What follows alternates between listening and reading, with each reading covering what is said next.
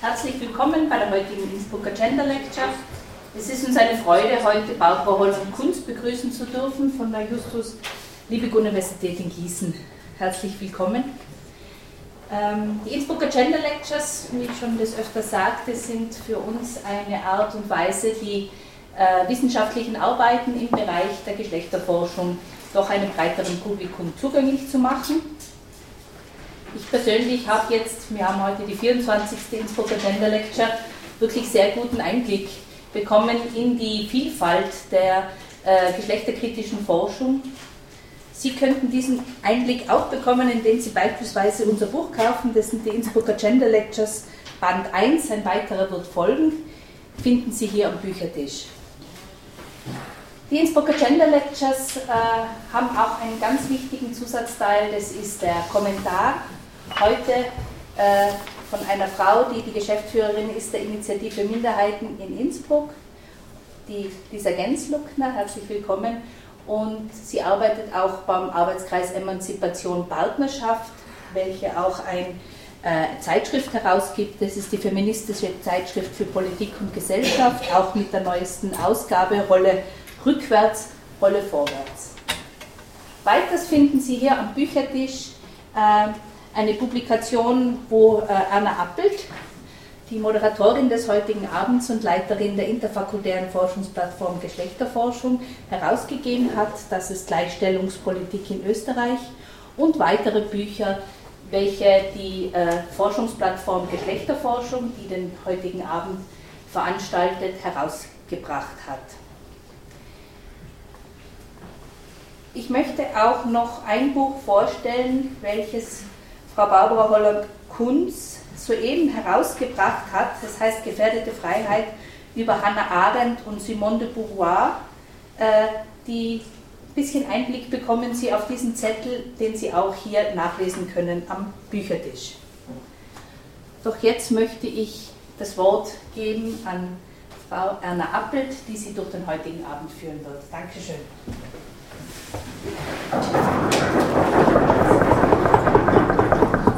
Ja, vielen Dank, Marion, unsere Koordinatorin. Die, für diejenigen, fast alle kennen sie, aber vielleicht doch nicht alle. Marion Jarosch, Koordinatorin der Forschungsplattform. Danke für die Einleitung. Ja, also meine Aufgabe ist es, den heutigen Abend zu moderieren. Und äh, zunächst freue ich mich äh, wirklich sehr, dass ich Frau Professorin Dr. Barbara Holland-Kunz gewinnen konnte, einen Vortrag zu halten, diesmal in einem politikwissenschaftlichen Thema. Äh, Frau Professorin Barbara Holland-Kunz ist ähm, seit 17 Jahren Professorin äh, an der Universität Gießen. Und zwar, äh, ihr Schwerpunkt ist Demokratieforschung. Und wir können durchaus, ich glaube, ich liege richtig, wenn ich sage feministische, feministische Kritik an Demokratie, feministisch orientierte Demokratieforschung in diesem Bereich hat äh, Barbara Holland-Kunz sehr breit publiziert, sehr, sehr interessant, sehr wichtig publiziert. Äh, Barbara Holland-Kunz ist auch aktiv in der Deutschen Gesellschaft für Politikwissenschaft. Sie ist da jetzt, was eine sehr, sehr wichtige Funktion ist, in den Ethikrat gewählt worden. Das ist heute, diese, dieser Bereich äh, nimmt immer mehr an Brisanz, gewinnt immer mehr an Brisanz, etwas sehr, sehr wichtig ist, und ist auch die Leiterin der Gender-Forschungsstelle der Universität äh, Gießen. Ähm, viel mehr möchte ich gar nicht verraten. Es ist ein ganz aktuelles Thema. Ich nehme an, dass vielen das gar nicht bewusst ist, wie aktuell und wichtig dieses Thema ist, nämlich die Frage, in welchem Zustand ist eigentlich unsere Demokratie und wie verhält sich in dieser Phase der Postdemokratie, wie verhält sich hier, wie, äh, wie gestaltet sich das Verhältnis zwischen Feminismus und ähm, äh, Demokratie und auch der feministischen Bewegung und den postdemokratischen Bewegungen? Ich möchte damit gleich das Wort an äh, Barbara übergeben und werde dann erst äh, Elisabeth Genslockner vorstellen, bevor sie den Kommentar bringt. Ja, guten Abend allerseits und ganz herzlichen Dank für die Einladung und auch für die freundliche Vorstellung. Ich bin sehr gern gekommen. Ich hatte vor ganz vielen Jahren eine Gastprofessur mal in Innsbruck. Eine exakte Statistik habe ich nicht und habe ich auch nicht erstellt und ich kann meinen starken Eindruck nicht wirklich empirisch wissenschaftlich belegen, aber vielleicht teilen Sie diesen Eindruck ja. Das lange tabuisierte Wort Feminismus ist in die deutschsprachige politische Öffentlichkeit zurückgekehrt. In vielen thematischen Feldern fällt das lange vermiedene Wort wieder mit einer ganz erstaunlichen Selbstverständlichkeit oder gar, und zwar von Frauen und von Männern, mit einer gewissen Lust an der Provokation. Ob es um die Forderung nach Lohngleichheit in der Europäischen Union, um die Möglichkeiten der Vereinbarkeit von Familie und Beruf, die Forderung nach einer paritätischen Besetzung von Führungspositionen in der Wirtschaft geht, oder ob es um die lokalen Feiern zum 8. März in meiner Heimatstadt Frankfurt am Main geht. Alte feministische Forderungen werden heute im öffentlichen Mainstream medial ausgesprochen wohlwollend kommentiert. Nahezu täglich, und das habe ich wirklich, da habe ich wirklich aufgepasst die letzten Monate, nahezu täglich habe ich in den vergangenen Monaten das lange verpönte Wort feministisch oder doch wenigstens Frauen- und Gleichstellung gehört, neu gehört, gelesen, mitbekommen, in Diskussionen gesehen, aber tatsächlich auch ganz oft in den Medien gehört, sodass ich selber eigentlich ganz verblüfft war dass der 8. März dieses Jahr nicht nur wie in den vergangenen Jahren im städtischen Rathaus, genannt der Römer, gefeiert worden ist mit Hunderten von Frauen, einer Rockband, einem großen Buffet, sondern zugleich auch mit einer Demonstration auf, dem, auf der Straße, also mit Straßenprotest, ist ein Zeichen für die Rückkehr des Feminismus auch in Südhessen. Noch waren weniger Frauen viel weniger, muss man sagen, auf der Straße als in Römer. Aber das könnte sich, so meine Prognose, in den nächsten Jahren deutlich ändern. Nicht nur sogenannte Altfeministinnen, zu denen ich auch gehöre, führen das Wort Feminismus wieder gerne im Mund. Sie haben es anderthalb Jahrzehnte eher verschämt, verschwiegen oder mit Begriffen wie GM ersetzt. Gerade auch junge Frauen unterschiedlicher Herkünfte und Journalistinnen aus allen Feldern des medialen Mainstream nutzen die Worte Feminismus und feministisch mit einer neuen, erfrischenden Unbefangenheit oder wie gesagt mit Provokation. Man hat richtig das Gefühl, sie sagen das und freuen sich daran, dass sie dieses Wort aussprechen, das F-Wort. Gerade für in den 70er und 80er Jahren sozialisierte Feministinnen so wie mich es ist sicherlich nicht ganz leicht zu akzeptieren, dass die sogenannten Alpha-Mädchen, eine junge Generation selbstbewusster Frauen, zu diesem medialen Akzeptanzgewinn wahrscheinlich beigetragen haben. Der fröhliche Ausruf von Meredith Haaf, Susanne Klingner und Barbara Streibel verblüfft eigentlich nur auf den ersten Blick. Ich zitiere jetzt ein paar von diesen Aussagen. Wir sind viel zu verliebt in den Feminismus. Wir wollen wieder Feministinnen sein. Wir müssen. Es ist uns ein Bedürfnis, es ist uns eine Herzensangelegenheit. Feministinnen sind schlau und sexy. Feminismus trägt zu mehr Freiheit und einer besseren Gesellschaft bei. Er macht Spaß und unser Leben interessanter, schöner und aufregender. Das alles steht in den Alpha-Mädchen.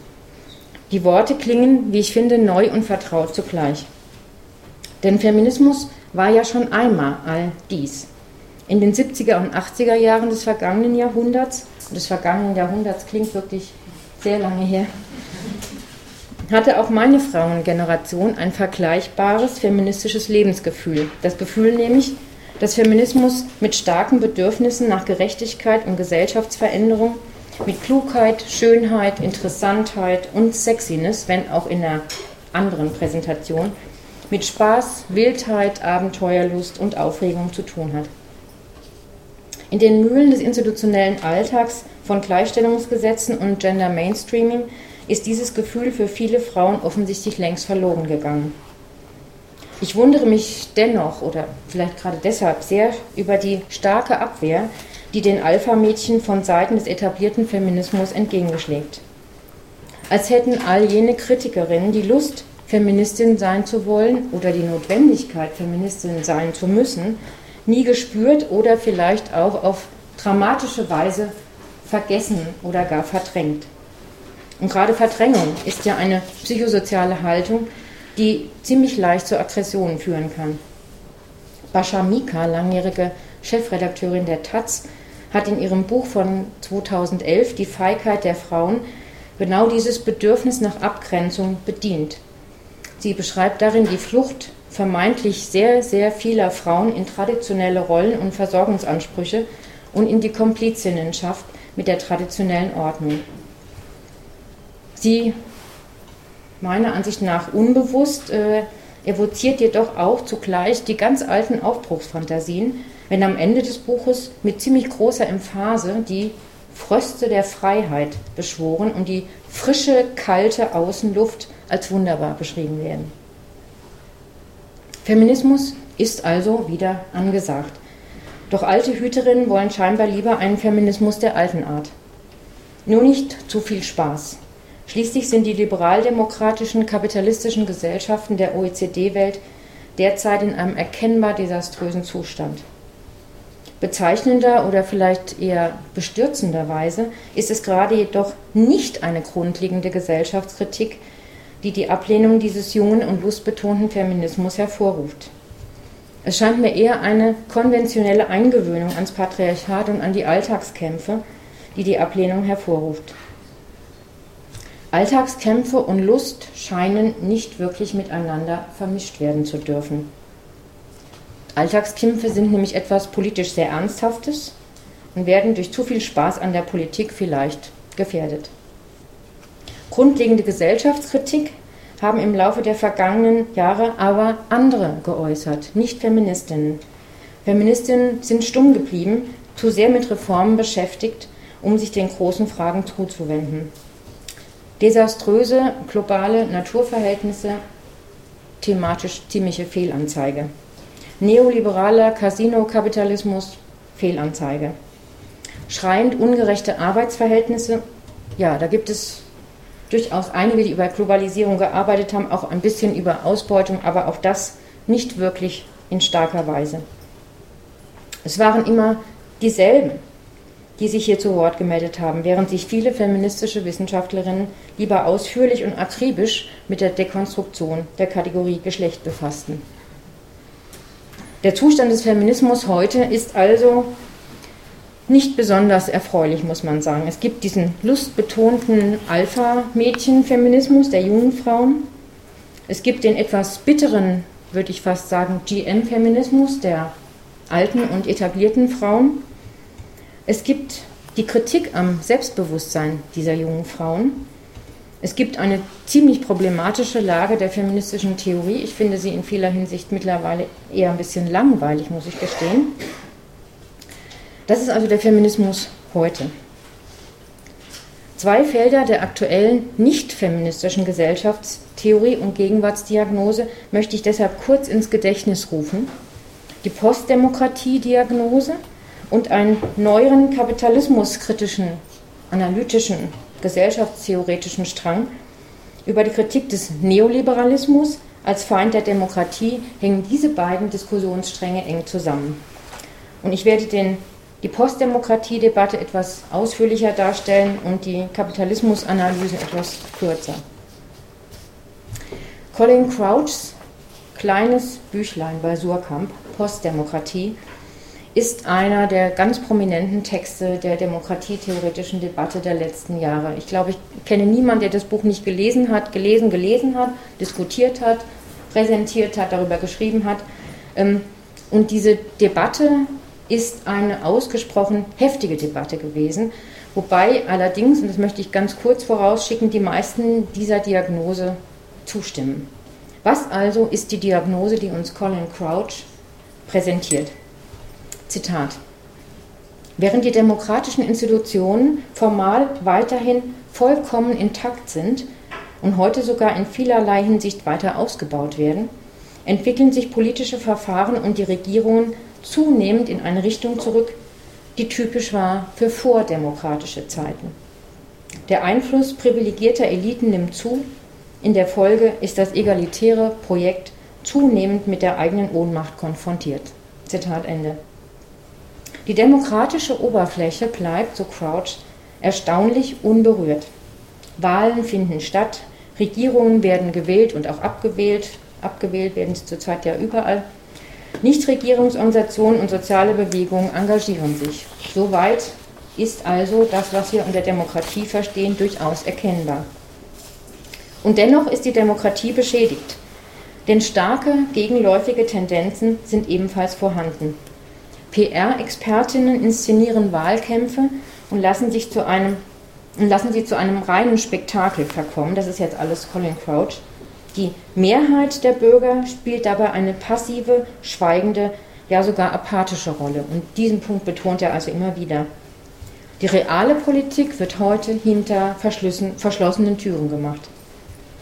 Auch Korruption, Kriminalität, Gewalt, Einwanderungsängste, regierungsamtliche Geheimhaltungen, Lobbyismus, vielfältige Manipulationen der politischen Öffentlichkeit und die Personalisierung des Politischen haben beträchtlich zugenommen. Auch das gehört in die Diagnose von Crouch. Nach einem, wie er sagt, gelungenen Augenblick der Demokratie, den er immer wieder beschwört, machen sich heute, Zitat, Langeweile, Frustration und Desillusionierung breit. Crouch zitiert, skizziert ein Parabelmodell, bei dem dem erfolgreichen Aufstieg der Demokratie und ihrer historischen Blüte nun eine Postperiode folgt, in der alle formalen Merkmale der Demokratie zunächst überleben, längerfristig jedoch unter den Vorzeichen Desillusionierung, Gleichgültigkeit und Demokratiemüdigkeit erodieren und die Demokratie möglicherweise sogar zu vordemokratischen, hierarchischen Ordnungsmodellen zurückkehren kann. Mich erinnert übrigens diese äh, Analyse an ein ganz altes Buch, Anfang der 60er Jahre, Jürgen Habermas, Strukturwandel der Öffentlichkeit. Da ist schon mal Demokratie als Spektakel und Schauspiel und Talkshows beschrieben. Crouchs Analyse geht allerdings in wichtigen Punkten über Habermas hinaus und das ist ja auch logisch, das, ist auch das Buch ist ja wesentlich jünger. Vor allem in Bezug auf die Rolle der Ökonomie, das heißt der ökonomischen Globalisierung, der transnationalen Unternehmen und der engen Verbindung zwischen Politik und Wirtschaft. Auch beschreibt Crouch neue Dimensionen einer Klassen- und Parteienanalyse. Und sein Anliegen ist es dabei, die dem gegenwärtigen Zustand eigentümliche, eigentümliche Mischung aus demokratischen, vordemokratischen und postdemokratischen Aspekten herauszuarbeiten.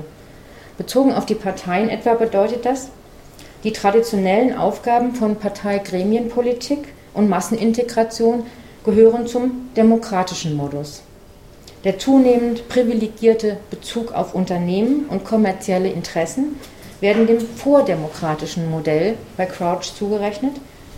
Meinungsforschungsgläubigkeit und Expertokratie erscheinen als typisch postdemokratische Phänomene. Ergänzt wird das Ganze durch kapitalismuskritische Überlegungen zur Kommerzial Kommerzialisierung, Kommodifizierung und Privatisierung öffentlicher Dienstleistungen. Crouch hat seine Kritik übrigens, und das finde ich wirklich ausgesprochen bemerkenswert, zeitlich ein ganzes Stück vor der weltweiten Finanzkrise formuliert. Er wendet sich gegen die fast 30 Jahre sakrosankte Vorstellung, Zitat, den Markt zu einem absoluten Prinzip oder kategorischen Imperativ zu erheben der, so wie er es nennt, neoliberalen Hegemonie entsprach die Chance der Wirtschaft, sich permanent in die Politik einzumischen.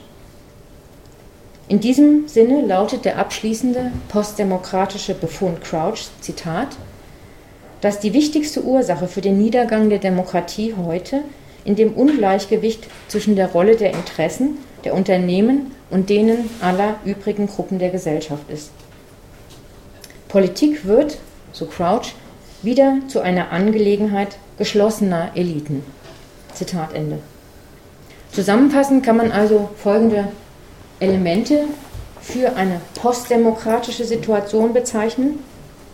Der Niedergang der politischen Kultur bedeutet eine nur noch demokratisch erscheinende Oberfläche. Also wir sehen eigentlich nicht wirklich, dass die Demokratie gefährdet ist das Wiedererstarken einer Elitenprivilegierung, die Neoliberalisierung der Volkswirtschaften, professionelle Manipulationen der politischen Öffentlichkeit und die Ohnmacht der Zivilgesellschaft.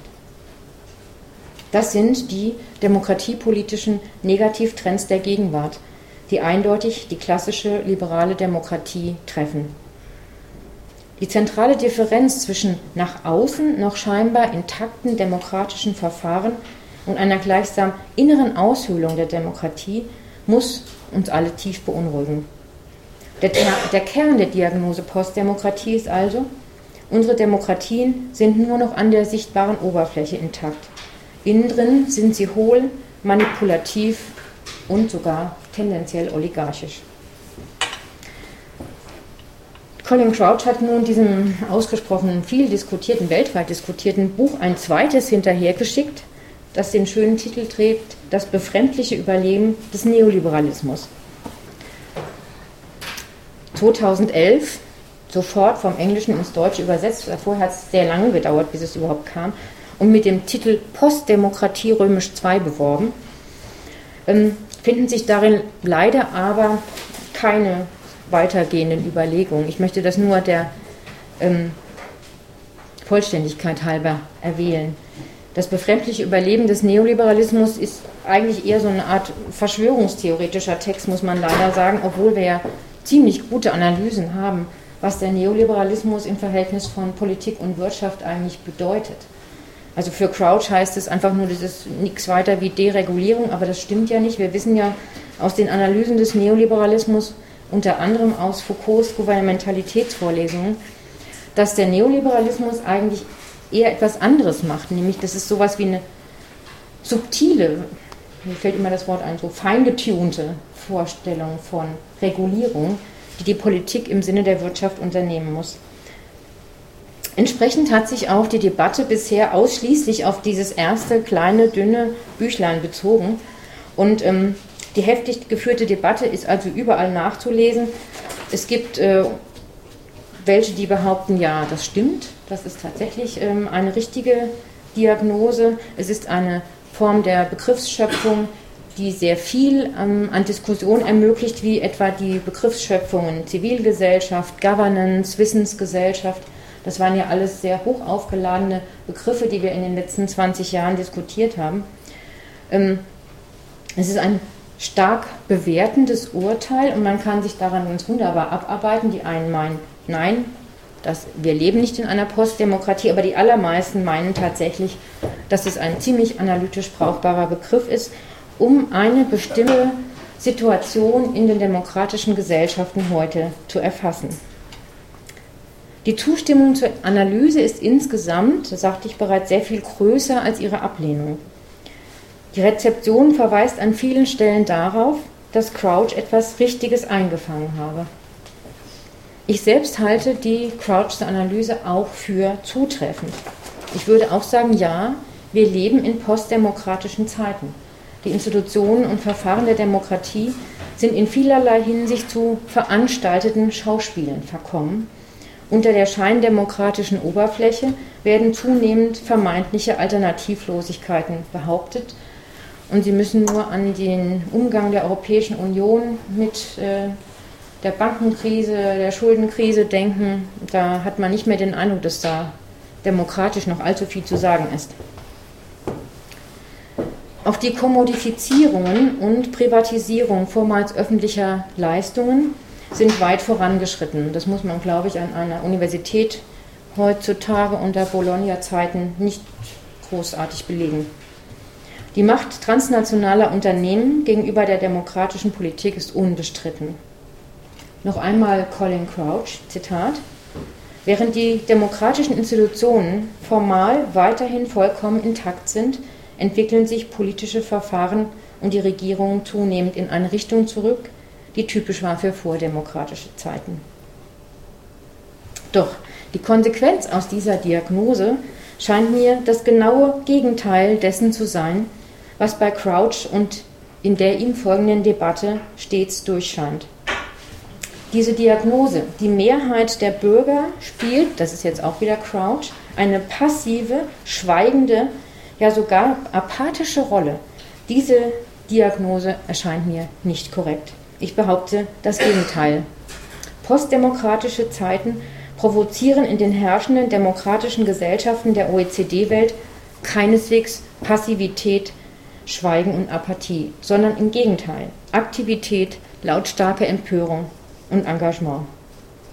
sodass ich es zusammen so sagen würde, ja, wir leben in postdemokratischen Zeiten, aber nein, das bedeutet keineswegs, dass wir in politisch apathischen Zeiten leben. Im Gegenteil, Postdemokratie und Protestkultur gehören ganz offenkundig zusammen. Die Postdemokratie provoziert Protest. Es gibt also einen paradoxen, gleichwohl starken Zusammenhang zwischen Postdemokratie und Protest.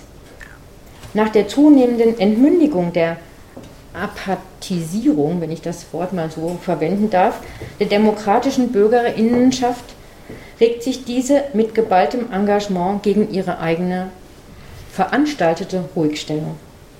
Im Gegensatz zu den vielfach pessimistischen Postdemokratie-Texten und Diagnosen und Rezeptionen von Crouch halte ich postdemokratische Zeiten für ausgesprochen unruhige, innovative, partizipatorische Zeiten, gleichsam Zeiten wilder Partizipation, um eine Formel aufzugreifen, die sowohl bei Habermas als auch bei neuen deutschen Bundespräsidenten in ähnlicher Weise zu finden ist.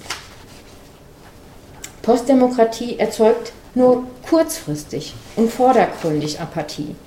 Mittelfristig erzeugt sie Partizipation und Bewegung. Aus veranstalteter Partizipation entsteht durch Wut und Überdruss echte Partizipation. Und dafür sind zurzeit wirklich ausgesprochen zahlreiche Beispiele zu finden.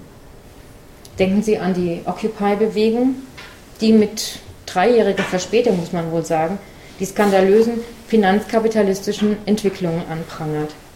Seit dem Zusammenbruch der Lehman Brothers im Herbst 2008 habe ich eigentlich darauf gewartet, dass die wieder sichtbar gewordenen Krisenphänomene der globalen Ökonomie Widerspruch hervorrufen, wie vor vielen Jahren etwa in Argentinien. Ich weiß nicht, ob Sie sich erinnern, wie viele Bürger und Bürgerinnen da die Banken gestürmt haben. Ich dachte, warum passiert das eigentlich bei uns nicht? Und ich komme ja aus einer Bankenstadt. Ne? Denn der globale Kapitalismus ist anders als in den zwei Jahrzehnten neoliberaler Dominanz behauptet, keineswegs ein Garant allgemeinen Wohlstands.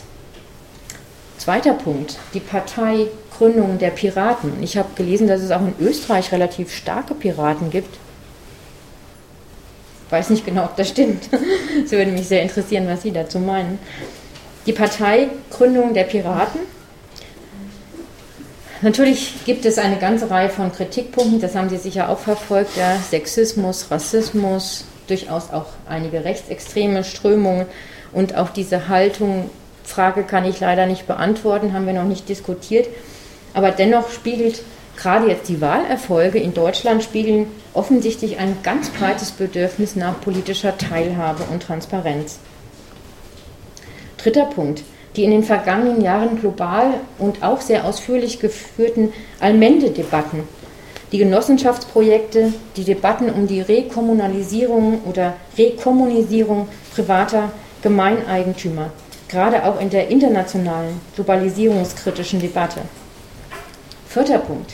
Die militanten Proteste in Griechenland und Spanien gegen die EU-Schuldenkrisenpolitik. In Griechenland gründen sich aber auch Tauschringe und Landkommunen, das finde ich unglaublich interessant, in denen die arbeitslosen StädterInnen versuchen, ein Leben ganz neu zu denken.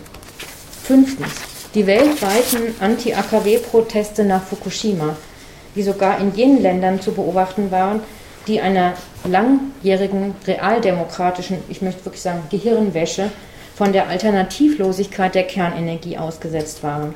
Und das hat ja, wenn auch nur ganz wenige, selbst in Japan welche auf die Straße getrieben. Sechstens. Ökologische Fragen melden sich insgesamt bewegungspolitisch zurück.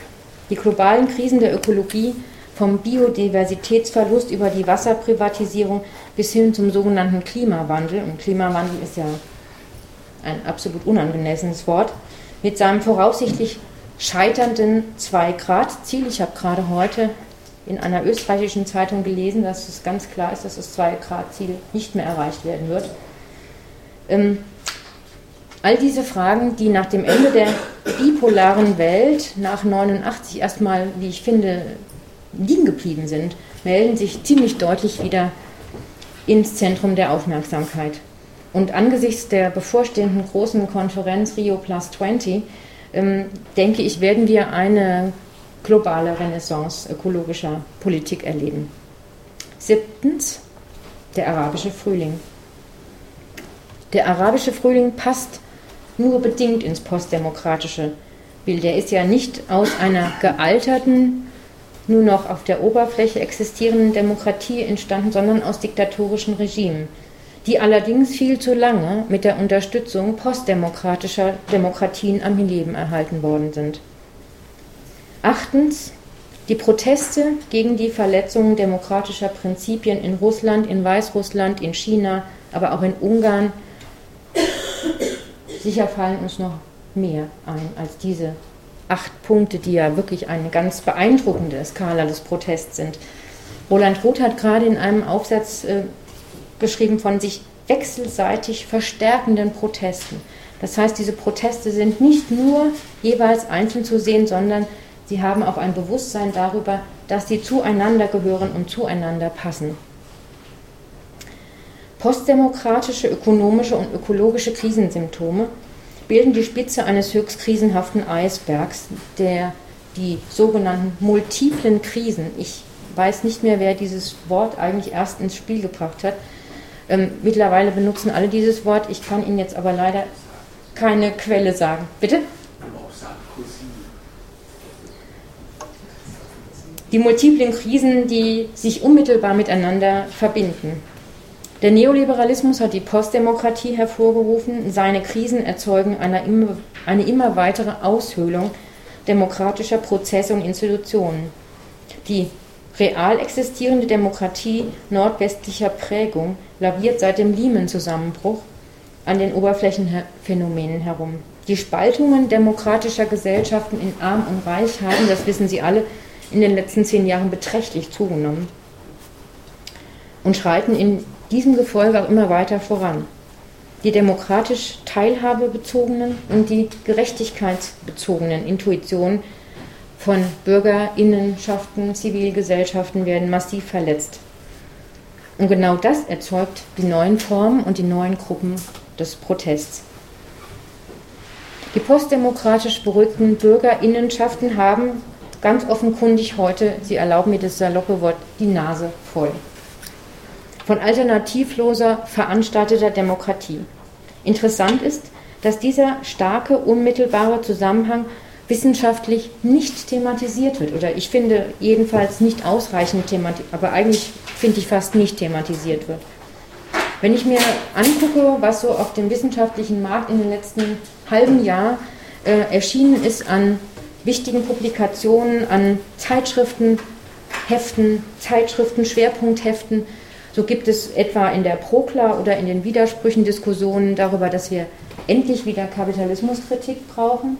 Im Forschungsjournal Neue Soziale Bewegung, das hat ein ganz tolles Heft zu den neuen Protestformen jetzt gerade im Januar herausgegeben, aber es findet keine Verbindung statt.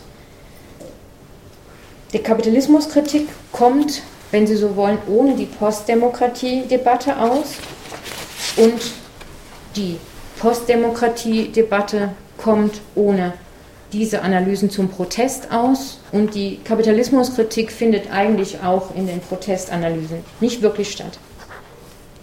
Die Sozialwissenschaften sind der theoretischen und der politisch-praktischen Gesellschaftskritik offensichtlich ziemlich stark entwöhnt. Dass sie nach wie vor in, in den letzten Jahren sich herausgebildet habenden Spezialdiskursen jeweils einen Teil des Bildes in den Blick nehmen, aber nicht das ganze Bild. Und dazu gehört ganz eindeutig auch die feministische Theorie. Schaut man sich aber jetzt noch an einem anderen Punkt um, nämlich der in der Diskussion über die neueren Kapitalismustheorien und Diagnosen, ähm, so findet man auch da ausgesprochen interessante Hinweise darauf. Es ist ja nicht so, als hätten wir diese Diagnosen nicht. Wir haben den Diskurs um die Postdemokratie und wir haben auch eine sich in den letzten zehn Jahren entwickelte kapitalismuskritische Diskussion. Ich nenne hier nur ein paar exemplarische Texte. Denken Sie an Benjamin Barbers Kritik der ähm, ja, Dschihad versus McWorld, das kennen Sie alle, also die äh, Ausbreitung eines ganz bestimmten ähm, vereinheitlichenden, homogenisierenden Kapitalismus. Denken Sie an Richard Sennets Analysen über den flexiblen Mensch in der Kultur des neuen Kapitalismus. Dann finden Sie zahlreiche Vorstellungen davon, dass dieser neue Kapitalismus ein bisschen anders funktioniert als der alte, nämlich durch eine, wenn Sie so wollen, auch scheinbar klare, erkennbare, durchaus verteilungsgerechte Oberfläche, unter der sich aber ziemlich äh, dramatische Ausbeutungsverhältnisse verbergen. Es geht in diesen ganzen Analysen, und ich nenne hier noch einige, zum Beispiel Pierre Bourdieus und seiner Mitarbeiter, das, der ganz dicke Wälzer, das Elend der Welt, oder Boltanski und Schiapello, der neue Geist des Kapitalismus, oder auch Hart und Negris Empire. Das sind alles Analysen von einem Kapitalismus, der durch Informalisierung, durch neue Netzwerkstrukturen, so beschreiben das meistens die Texte, ähm, in einer Weise Ausbeutung organisiert, die erstens global ist und zweitens erst auf den zweiten Blick erkennbar, die drittens die Welt teilt in unsere vermeintlich wohlstandsorganisierenden Dienstleistungsgesellschaften, aber Sie wissen alle, dass auf der anderen Seite der Welt alle Dinge, die wir hier benutzen, produziert werden. Die kapitalismuskritischen und Überle kritischen Ansätze und Überlegungen ähm, versuchen also etwas deutlich zu machen, was meiner Ansicht nach in der feministischen Theorie auch überhaupt nicht mehr in den letzten Jahren diskutiert worden ist, nämlich was eigentlich das Neue dieser kapitalistischen Vergesellschaftung der letzten 20 Jahre, dieser neoliberalen Vergesellschaftung ausmacht. Das, was immer wieder durchscheint in diesen Analysen, Furcht, zunehmende Enttäuschung, Entsetzen, Zukunftsängste, die Angst, den ohnehin prekär gewordenen sozialen Status zu verlieren. Es sind also immaterielle Dimensionen, die für unsere Gesellschaften hier ganz offensichtlich Ausbeutung und Ungleichheit mit durchdringen. Wir sind ja nicht mehr wie im 19. Jahrhundert alle in Fabriken organisiert und schlafen unter unseren Maschinen, sondern das, was hierzulande das ausmacht, ist ganz eindeutig eine Form der egoistischen Entsolidarisierung, der Individualisierung, der Flexibilisierung der Arbeitsverhältnisse, der Unsicherheit der Arbeitsverhältnisse und diese Vorstellung, dass wir uns selber als Homo economicus, um dieses Wort von Foucaults Analysen aufzugreifen, uns selber organisieren ähm, und selber gewissermaßen besonders elegant ausbeutbar machen. Beklommenheit über die wenig sichtbaren, hierzulande, in Europa wenig sichtbaren neuen Formen von Herrschaft und ihre seelischen Leiden bilden für alle diese Autoren einen subjektiven Impetus ihrer Arbeiten. Der Neokapitalismus, um ein Wort von Boltanski und Schiapello aufzugreifen, ist eine Form von Herrschaft, die für uns hier, aber ausdrücklich wirklich nur für uns hier, leise, sanft, unmerklich, fast unsichtbar, nicht nur die Körper, sondern zugleich auch Geist und Seele okkupiert. Fatalismus und Desorientierung hervorruft, Widerstand und Revolte kaum mehr in den Blick kommen lässt. Und dieses hier ist die unmittelbare Verbindung zu Crouchs Analyse der Apathie. Wir haben also im Grunde genommen zwei Diskurse, in denen ähm, die Diagnose heißt, es gibt so etwas wie eine seelische Unterwerfung. Ja? Im einen Fall unter eine Form des Nicht mehr Teilhabens, im anderen Fall unter eine Form von prekären Arbeitsverhältnissen, die tatsächlich ähm, Vorstellungen von Unsicherheit und Furcht in einem ganz eklatanten Ausmaße produzieren.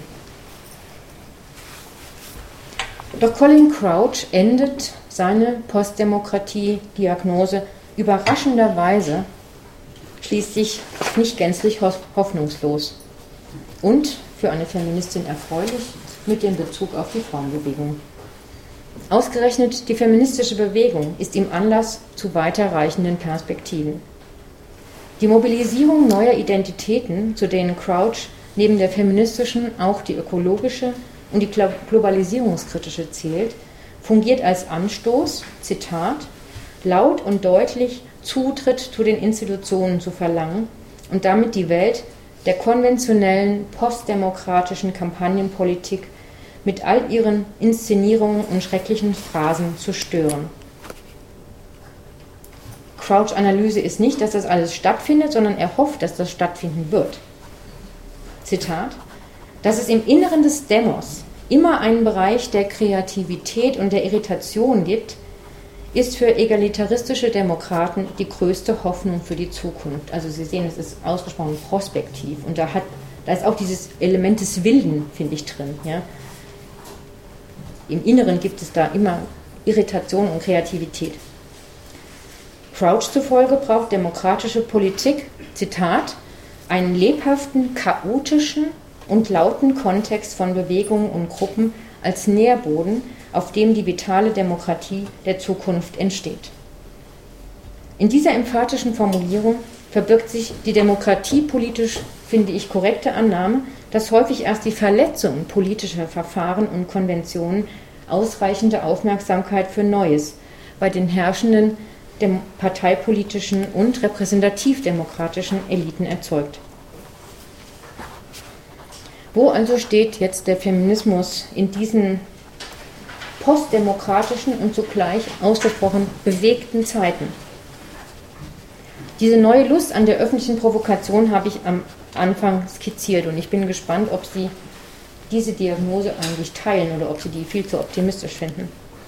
Aber es gibt eben auch die andere Seite. Feminismus in der Postdemokratie ist bislang noch stark am Elitendiskurs beteiligt. Feministische Politik und Theorie haben sich von den vergangenen zwei Jahrzehnten noch nicht in der politisierten Protestdebatte, wie ich finde, ausreichend zurückgemeldet. Feminismus hat als Erfolg eines mühsamen Kampfes, und den möchte ich überhaupt gar nicht damit in irgendeiner Weise negativ belegen. Ich selber feite diesen mühsamen Kampf ja auch jeden Tag. Feminismus hat als Erfolg eines mühsamen Kampfes heute Teil an der veranstalteten Demokratie. Etwa die ritualisierte jährliche Debatte im Deutschen Bundestag zum 8. März, die in den Mainstream eingewanderten Ansprüche auf Gewaltschutz, gleichen Lohn für gleiche Arbeit, paritätische Besetzung von Aufsichtsratsposten. Dass das alles noch nicht erfüllt ist, ist nicht der Punkt, aber dass dieser Anspruch formuliert wird, das ist äh, der Punkt, an dem sozusagen das mainstreamed ist, erfolgreich. Feministinnen brauchen, wie ich finde, heute neuen Mut, sich diesen großen Fragen, die andernorts aufgeworfen sind, neu zuzuwenden und sich in den Debatten zu einer fundamentalen Gesellschaftskritik wieder einzuschalten. Postdemokratie und Post-Butler, wenn Sie mir das mal erlauben zu sagen, passen nur dann wirklich zusammen, wenn die Wiederentdeckung der eigenen gesellschaftsverändernden Ansprüche gelingt. Dies gilt auch für eine neue Ökonomiekritik. Eine meiner Mitarbeiterinnen, Katharina Volk, und ich habe es auch gerade gelesen bei Christa Wichterich, ähm, echauffieren sich beide, wie ich finde, absolut zu Recht über die seltsame Koinzidenz, dass ausgerechnet in dem Moment, wo der Konzern- und Bankenkapitalismus allüberall in die Kritik gerät, Feministinnen fordern, sie mögen doch bitte Teil der Aufsichtsräte werden und der Vorstandsposten. Die aus den vergangenen 20 Jahren Theorie und Bewegungsgeschichte überkommenen Muster sind solche der Einrichtung im Bestehenden, der Reform, der Bitte um Teilhabe. Alles korrekt, aber eben nicht genug. Die feministische Demokratiedebatte steht markanten Phänomenbeschreibungen wie jenen von Colin Crouch mit einem etwas biederen Fokus auf die, wie sie Elke Biester nennt, Realdemokratie gegenüber. Die gegenwärtige feministische Demokratietheorie wirkt gegen den intellektuellen Scharfsinn von Crouch oder auch von Boltanski recht unambitioniert. Der ausgezeichneten Kritik der Postdemokratie stehen heute, heute weder feministische Überlegungen zur partizipatorischen noch zur direkten Demokratie gegenüber. Demokratiepolitische, feministische Debatten erschöpfen sich zurzeit leider weitgehend im Mandate, Aufsichtsratsposten und Kanzlerinnen zählen. Nancy Fraser und Frigga Haug haben in den vergangenen Jahren beide sehr vehement, und ich finde, das ist äh, wirklich ein, wichtiger Punkt, ähm, gefordert, dass wir uns jetzt mal endlich als Feministinnen ähm, neu justieren müssen in unseren Theorie- und Praxisvorstellungen. Während politische und kulturelle Vielfalt den Feminismus mal ausgezeichnet hat, ähm, und Sie können sich sicher vorstellen, dass äh, Frigga Haug vor allen Dingen kritisiert, dass der sozialistische Feminismus extrem marginalisiert worden ist, ähm, haben wir heute tatsächlich eine relative Verengung von feministischen Diskussionen. Feministinnen haben mal sowohl Mary Daly als auch Karl Marx gelesen. Beides wird heute nicht mehr gelesen. Dann können Sie natürlich sagen, das ist vielleicht auch heute nicht mehr interessant, aber zumindest äh, denke ich, sollten wir uns unsere eigenen theoretischen Ursprünge und auch einiger wichtiger Debatten erinnern. Und zu beidem fordern sowohl Frigga Haug als auch Nancy Fraser auf. Nancy Frasers These geht sogar noch ein Stück weiter. Sie stellt eine starke Übereinstimmung zwischen Feminismus und Neoliberalismus fest und ähm, meint, dass wir im Grunde genommen das nachvollzogen haben, was den Neoliberalismus auszeichnet, Individualisierung, ja, eine ähm, distanzierte Haltung zum Staat bei gleichzeitiger Hoffnung, der Staat möge doch regulierend eingreifen. Ähm, ich finde, dass diese These ein bisschen weit geht, aber ich finde sie sehr interessant und ich finde die Diskussion darüber, was eigentlich die letzten 20 Jahre feministische Theorie und Politik ausgemacht haben, die halte ich auch für absolut zwingend. Nancy Fraser sagt, an ihrem Beginn hat die neue Frauenbewegung sich mit den tiefen Strukturen der Gesellschaft, so nennt sie das, intensiv beschäftigt und wollte tatsächlich diese nicht nur analysieren, sondern auch transformieren. Und dass dieser Impuls heute zurückgewonnen werden muss. Feministinnen brauchen also meiner Ansicht nach eine neue Diskussion um weitreichende Gesellschaftskritik. Crouch und die neuen Kapitalismus- oder neueren Kapitalismuskritiken können dabei meiner Ansicht nach Orientierung sein. Das bedeutet aber nicht, dass wir jetzt anfangen, Crouch nachzubeten oder Sennett nachzubeten, sondern dass wir uns damit auseinandersetzen. Protestkultur bezogen und Gesellschaftskritik bezogen ist der Feminismus derzeit nicht auf der Höhe der postdemokratischen Zeit. Doch auch die postdemokratischen Bewegungen sind nicht auf der Höhe der Zeit. Feministische Vorstellungen, Theorien, Begriffe und Politiken sind bislang nicht erkennbar. Zum Beispiel in der Occupy-Bewegung. Vor der Europäischen Zentralbank in Frankfurt ist schon ganz lange ein großes Camp und die, die da campen, bilden sich sehr viel auf ihren Protest ein, weil sie sind diejenigen, deren Zellstadt am längsten auf der Welt steht, sagen sie. Gleichzeitig hängt da ein ganz großes Plakat Against all isms except humanism. Da habe ich einen der jungen Männer gefragt, ähm, ob es nicht andere Isms noch gäbe, die vielleicht positiv zu bewerten wären, ob sie schon mal an Feminism gedacht hätten. Dann hat er gesagt, das muss ich jetzt mal in meinem Plenum diskutieren. das fand ich ganz toll. Er war aber durchaus willens, äh, sich auf dieser Ebene einzulassen. Ja, die Piraten, habe ich schon gesagt, ähm, brauchen mit Sicherheit eine feministische Auffrischung. Keine Geschlechterverhältnisse sehe ich auch in den Diskussionen über ähm, die Neueroberung von Allmende insgesamt, inklusive der ja, Allmende-Diskussion im Netz. Die, Pro die Proteste in Griechenland, Spanien, die Anti-AKW-Proteste, der arabische Frühling, Rio Plus 20, in all diesen ganzen ähm, aktuellen Protestbewegungen gibt es wenige, durchaus vorhandene, aber wirklich sehr wenige und sehr zurückhaltende, um es vorsichtig zu sagen, Ansätze zu einem geschlechterpolitisch irgendwie angemessenen Bewusstsein.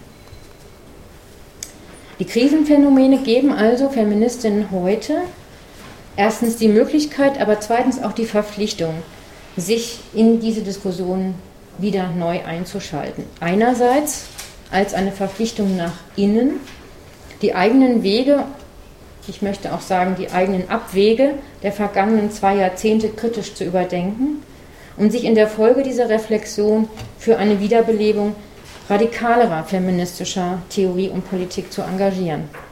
Andererseits nach außen die afeministischen oder vielleicht sogar antifeministischen Proteste und neuen Bewegungen geschlechterpolitisch zu beflügeln.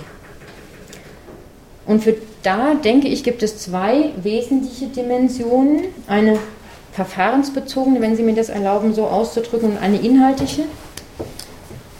Für eine, die verfahrensbezogene eine Neubestimmung inklusiver Partizipationsformen.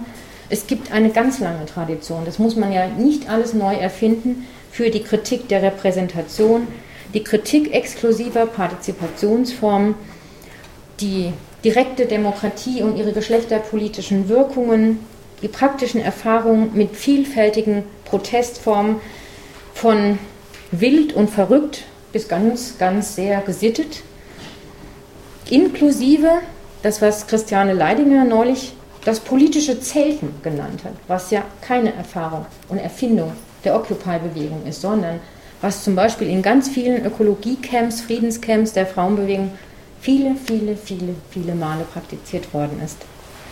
Es gibt also für eine Erfahrung mit inklusiven Protestformen ein reichhaltiges feministisches Arsenal, was man in diese Diskussion einbringen könnte. Und als zweiten inhaltlichen Punkt ähm, gibt es auch eine ebenso reichhaltige und für Moment, die momentanen Diskussionen, wie ich finde, absolut unverzichtbare Dimension, nämlich die Kritik des Wachstums und des Fortschrittsparadigmas. Die feministische Theorie und Politik hat eine ganz reichhaltige Erfahrung als Kritik des Kapitalismus, des Patriarchats, der Wissenschaft, der Naturwissenschaftskritik, der Technologiekritik, der Fortschrittskritik, von nicht klassischen Arbeitsverhältnisvorstellungen bis zu utopischen Ideen anderen Lebens und Arbeitens. Auch diese Dimension scheint mir etwas zu sein, was Feministinnen in die neu entstehende Protestkultur einbringen könnten. Als Kritiker und Kritikerinnen der Postdemokratie braucht, brauchen wir also einen zweiseitigen Diskussionsprozess. Feministinnen können von den neuen postdemokratischen Protesten die eigenen Anpassungen, finde ich, selbstreflexiv überdenken lernen. Und postdemokratische Protestbewegungen können von Feministinnen inklusive Partizipationsformen und patriarchatskritische Inhalte bedenken lernen. Die Occupy-Bewegung muss nicht quasi bei Null anfangen und alles neu erfinden, auch wenn sie, und das finde ich schon auch verständlich, sympathisch und interessant, denken, sie müssen alles von neuem das Rad in gewisser Weise neu erfinden. Wenn die Tabus um das Wort feministisch tatsächlich gerade neu fallen, gibt es Anlass zum Optimismus. Feministische Politik und Theorie werden in postdemokratischen Zeiten nicht eben einfacher, aber notwendiger. Und ich habe ein wenig die Sorge, muss ich gestehen, dass der weltweite neue Aufbruch ohne feministische Themen vor allem aber ohne Feministinnen stattfindet. Und dass wir gerade etwas ziemlich Spannendes verpassen und das fände ich sehr bedauerlich. Vielen Dank.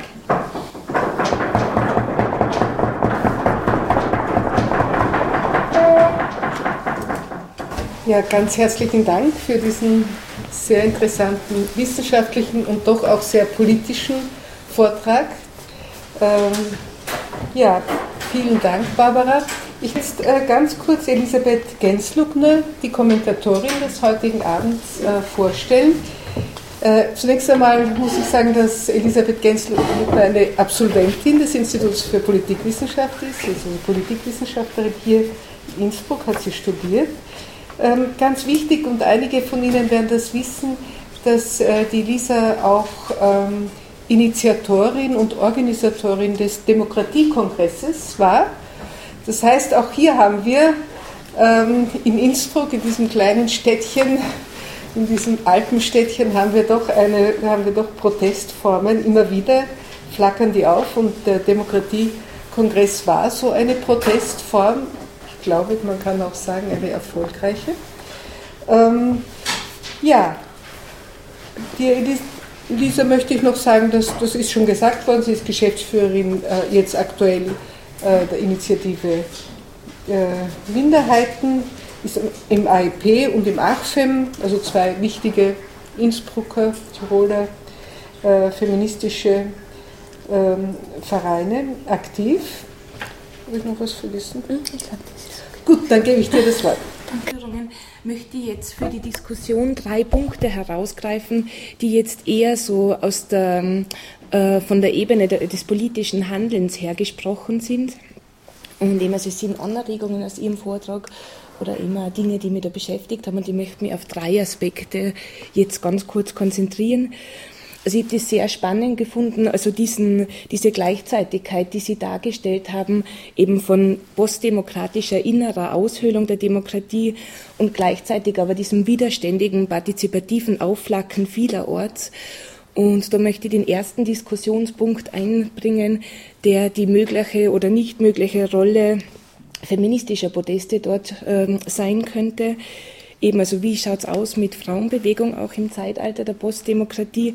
Und da möchte ich einfach ganz ähm, ähm, vehement betonen, dass eben Proteste und auch Bewegungen, also die brauchen eine Infrastruktur, eine Bewegungsinfrastruktur und eben diese Infrastruktur, ohne die funktioniert einfach keine Mobilisierung, keine Pressearbeit, ohne die ähm, findet kein politischer Druck statt. Und eben wenn man jetzt so die Frauenbewegungsinfrastruktur jetzt zum Beispiel vor Ort anschaut, aber das ist ja kein regionales Phänomen, dann denke ich, muss man sich einfach eingestehen, dass mit dieser Postdemokratie auch ein Stück weit unter Anführungszeichen Zerschlagung von dieser Bewegungsinfrastruktur einhergegangen ist. Also ich will jetzt das nicht ausführlich thematisieren, aber es wissen die meisten von Ihnen, also vor allem in den letzten sechs, sieben Jahre, also haben fast alle Frauenbewegungseinrichtungen, die regional tätig sind, um ihre finanzielle Existenz gekämpft.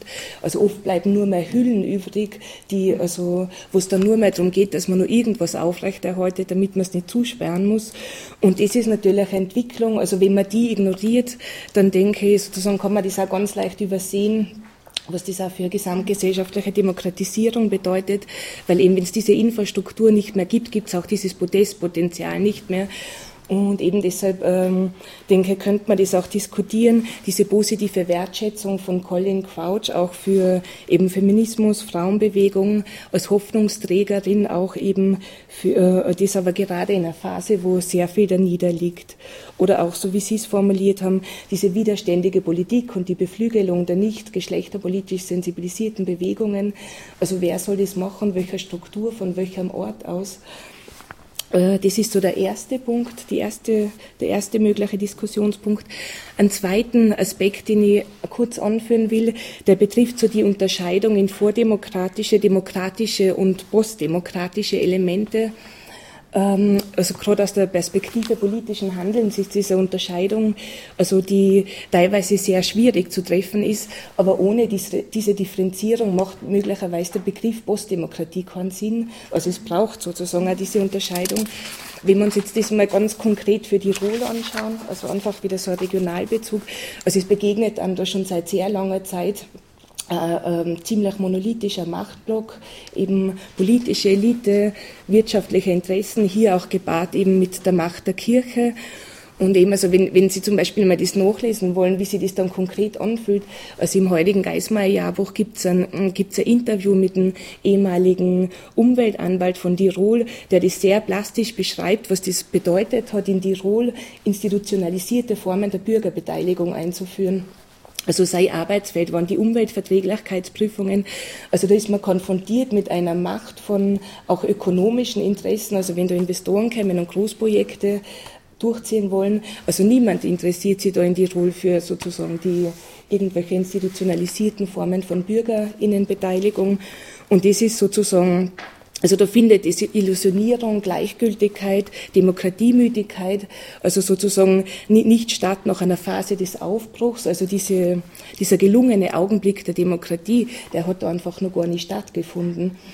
Und eben, und dieser gelungene Augenblick der Demokratie, also der hat in vielen anderen Bereichen nicht stattgefunden. Also wenn man zum Beispiel davon ausgeht, dass es in Tirol immer, immer noch erst acht Bürgermeisterinnen gibt oder auch für andere Minderheiten, Menschen mit Behinderungen, für migrantische Menschen, also die, wenn sie äh, keine Staatsbürgerschaft haben, immer noch über Generationen auch vom Wahlrecht ausgeschlossen sind.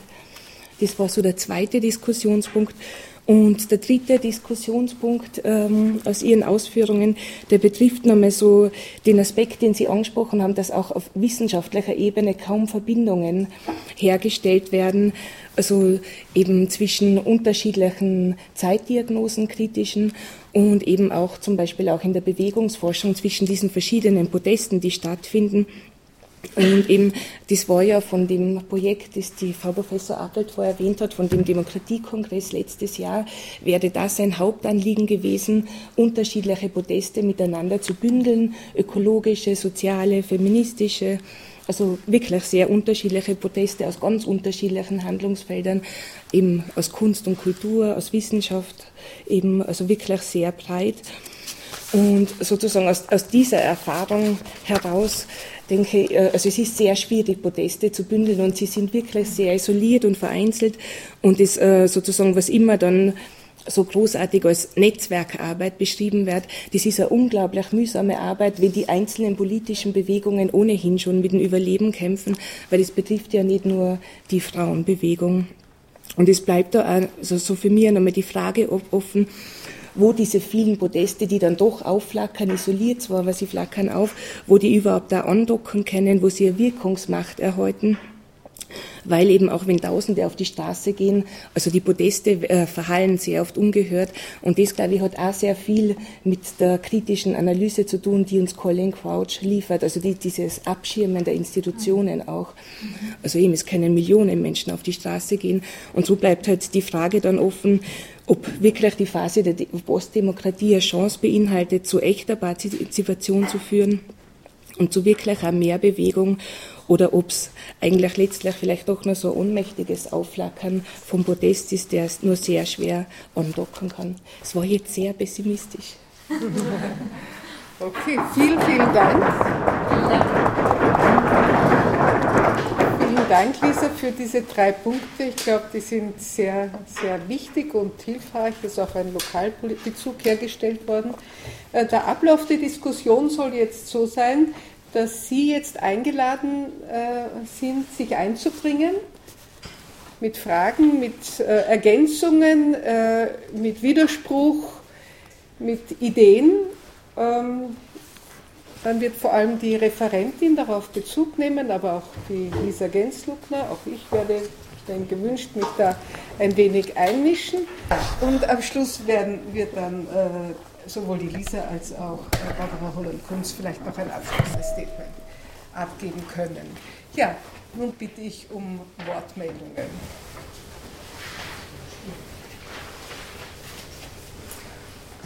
Monika. Ich habe Frage bei all diesen Punkten und Analysen der Postdemokratie und das, was die Demokratie aushöhlt, ähm, mir, was, was ist mit der Frage dieser Sicherheitsdebatte? Ich meine, die, die Sicherheitsdebatte ist doch eigentlich auch eine, eine ähm, Debatte, die demokratische Grundwerte äh, aushöhlt und, und, und vieles wegnimmt. Und das geschieht nicht, und ich, ich denke, diese Debatte geschieht nicht erst seit 9-11, sondern weiß noch, wie im Amsterdamer Vertrag ist das ausführlich, steht es ausführlich drin, dass es da Bereiche gibt, die nicht demokratisch sind, wo die Sicherheit vor, vor Politik vorgeht.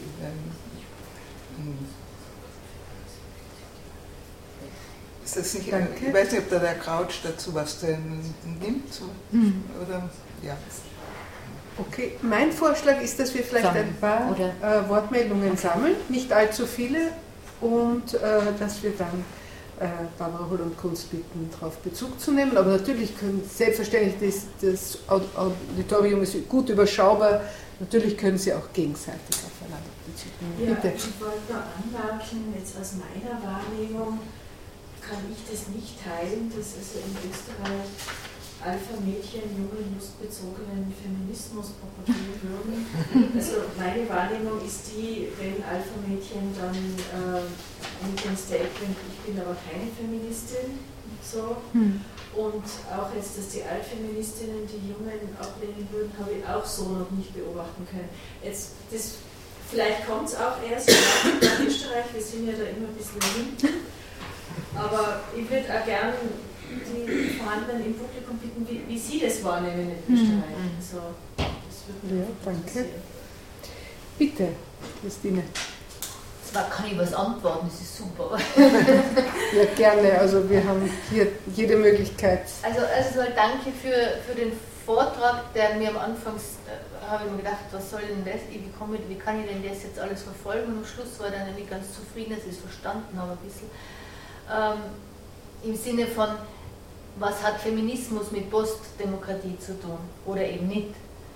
Und auch für deine Frau, Melissa, ich wehre mich, merke immer mehr dagegen, dass, ich, dass man alles so negativ sieht, weil es mir so viel Kraft nimmt und das mag ich eigentlich nicht mehr. Gell?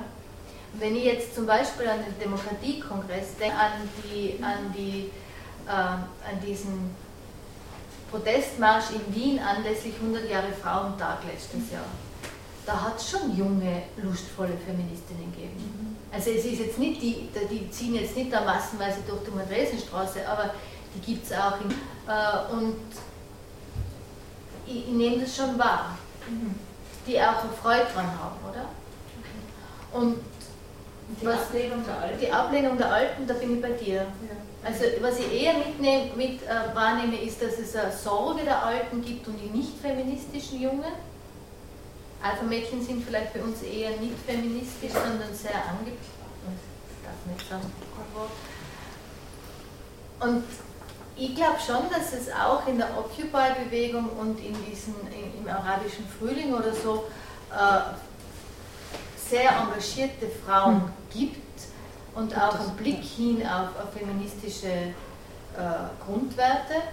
Und ich habe vor zwei Monaten in Wien das Vergnügen gehabt, die Female persönlich kennenzulernen. Mhm. Das sind diese ukrainischen Frauen, die barbusig überall. Die sind toll, ja. Die sind so super. Die sind total toll. Und wie ich das vorher nämlich nur äh, ja. gehört habe, war ich etwas, was ist denn das? Und wie ich sie dann wahrgenommen habe und gesehen habe, mit welcher Kraft die äh, Proteste einlegen und was sie sich alles trauen, das finde ich schon sehr beeindruckend. Und das gibt es eben auch alles. Ja, also Slutwalks. Ich, ich, würde mal die sagen, ihr seid genau, ein bisschen stolzer ja. auf das, was ihr alles auf die Füße gestellt habt. Okay, eine Wortmeldung noch und dann, damit es nicht zu viel ist, möchte ich doch mit die äh, Barbara und Lisa bitten, kurz dazu stellen. Bitte, Max. Für die nächste Runde, ich weiß nicht, weil das jetzt nicht so. Für die nächste Runde. Gut, wir haben genug. Wir haben genug. Äh, vielleicht zuerst du, Barbara, und dann du auch, Lisa, weil du ja angesprochen wurdest also Flemen und die Slutwalks, die sind mir auch durchaus präsent.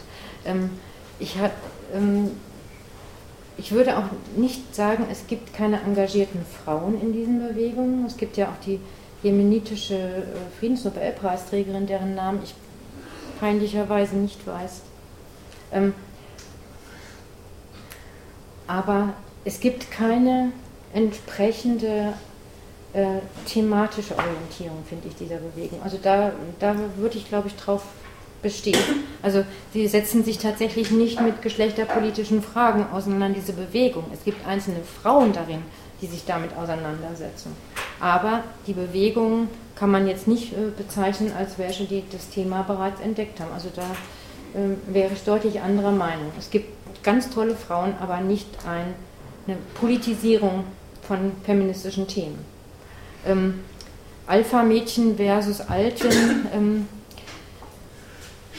ich habe mich schon sehr gewundert und möglicherweise ist es wirklich in Österreich anders. Wie viele meiner Kolleginnen dieses Buch zerrissen haben, rezensiert haben, das ist neoliberaler Mist, das ist konservativ. Also ich, ich habe es ehrlich gesagt gar nicht verstanden. Ja. Es gibt eine wirklich richtig lange Liste von richtigen, also Hasstiraden wäre sicher jetzt zu viel gesagt, aber von wirklich sehr, sehr, sehr ähm, negativen Besprechungen äh, der Alpha-Mädchen ich finde es eigentlich ein sehr tolles Buch und ich habe das mit meinen Studentinnen gelesen, die finden, fanden das auch alle ganz toll und die haben auch diesen Impuls, ähm,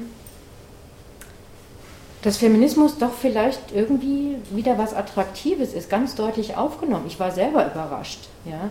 Also insofern ähm, würde ich schon sagen, dass das meiner Erfahrung der letzten drei, vier Jahre entspricht, dass es ähm, viele junge Frauen gibt, die sich damit identifizieren können. Und die Justus-Liebig-Universität gehört zu den deutschen Hochschulen, die den höchsten Studentinnenanteil haben.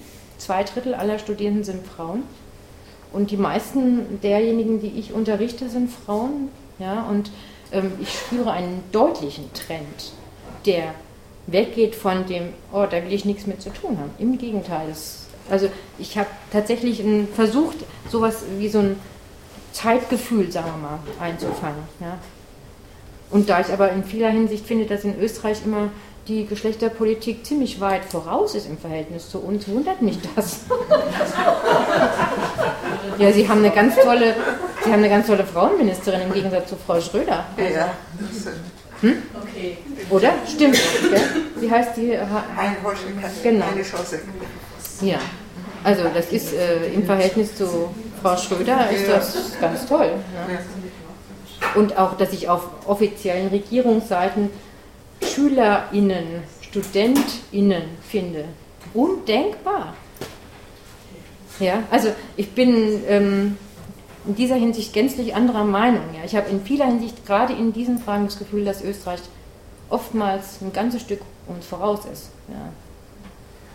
Und ähm, Sicherheit Freiheit und Sicherheit. Ja, ähm, ich habe mich gerade im Zusammenhang mit dem Arendt Beaufort Buch ganz viel mit der Frage von Freiheit und Sicherheit beschäftigt und äh, kann dir nur zustimmen. Ja? Also das gehört in der Tat zu den ähm, deutlich Demokratie einschränkenden ähm, ja, so Catch-all-Begriffen eigentlich. Ja? In dem Moment, wo man Sicherheit sagt, ist ganz klar, ähm, findet keine Partizipation, keine äh, Demokratie äh, findet nicht mal Repräsentation eigentlich statt. Ich habe dem nichts entgegenzusetzen. Ja. Ich würde der zustimmen. Ja, also dann würde ich die Leser bitten, dann werde ich mich selber auch ein ganz klein bisschen reinbringen und dann kommt der Max zu Wort. Ja. Ganz kurz zu dem, was du gesagt hast, Christine, nochmal das, ähm, sozusagen du weigerst, die, immer die Dinge so negativ zu sehen, weil es so viel Kraft kostet. Also ich, ähm, irgendwie mache ich jetzt auch seit 20 Jahren die Politik, da wirklich auf ganz, ganz kleinen Schritte eben. Aber eben, was ich sehr schwierig finde, ist, also weil, und man muss das auch sehr wertschätzen, was da passiert auch in dem zivilgesellschaftlichen Bereich. Also, eben, also da wäre jetzt die Letzte, die das nicht wertschätzt oder auch viel dafür tut, dass das überhaupt am Leben bleibt. Und ich habe nicht so das Gefühl, dass er das Kraft nimmt, wenn man hinschaut, wo, wo, was ist wirklich Sache, sondern ich finde eher, dass das ein bisschen den Zynismus fördert und ein bisschen die Wut und ein bisschen die Analyse schärft. Also ich denke mal eher so, dass das in die Richtung geht. Also es muss nicht immer Kraft rauben, auch wenn es negativ klingt. Ja. Das ist wirklich eine spannende Diskussion, ob eine, eine pessimistische oder eine scharfe Analyse Energie spendet oder Energie raubt. Ich glaube, ich gehöre auch eher zur Energiespenden-Fraktion. Äh, also dass äh, ja, die Empörung ja, dadurch eigentlich angezündet wird. Mhm. Okay, ähm, ja, also das ist eine spannende Frage. Nimmt uns das Energie oder gibt uns jetzt Energie? Das hängt sicher ganz stark von den Persönlichkeiten ab. Ähm, ja, ich, find's, ich bin da auch fast ein bisschen mehr bei der Christine, dass ich mir eher auch äh, das anschaue, was, was gelungen ist, ja, und dass mir das eher Kraft gibt, als, als auf das zu starren, was nicht geht. Und ja, immerhin Bürgermeisterin in Innsbruck, können natürlich auf die wenigen BürgermeisterInnen schauen, die wir haben in Tirol, klarerweise. Gut, äh, aber ich will, wollte jetzt eigentlich noch was anderes. Ich wollte mich in diese Debatte noch einmal ein bisschen einmischen, weil ich das auch in den Eindruck habe, hier gibt es einen Unterschied, einen kulturspezifischen Unterschied zwischen Mhm. Deutschland und Österreich. In den deutschen Medien wird das etwas anders verhandelt als in Österreich. Es fängt aber damit an, dass, wir, dass die deutsche Medienlandschaft natürlich viel elaborierter auch ist und größer. Größer schon elaborierter, finde ich Na nicht. ja, schon. Also wir haben viele, wir haben einfach nicht so eine breite Hm. äh, Printlandschaft, äh, wie, Hm. wie das ist, gibt es einfach Hm. nicht. Das ist schon, das, das steckt viel mehr noch Geld dahinter und, und äh, ja, Interessen. Also das, da nehme ich doch einen Unterschied wahr. Nicht? Also dass, ähm, diese Zitate, die du äh, von, ähm, erwähnt hast, die habe ich in Österreich auch nicht gefunden. Ja. Und ich finde, ja, ich finde es auch, äh, also das müssten sich die Jungen äh, zu Wort äh, melden. Äh, also ich finde das eher auch ein, ein gegenseitig wertschätzendes äh, Verhältnis. Ich habe diesen Konflikt nicht so, nicht so wahrgenommen, das, das muss ich sagen. Also weder diese Positionierung, diese Neupositionierung, es ist viel verhaltener, und noch die Abgrenzung der Alten habe ich nicht äh, so, mir, ist mir nicht untergekommen. So, so, das wollte ich noch ergänzen. Gut.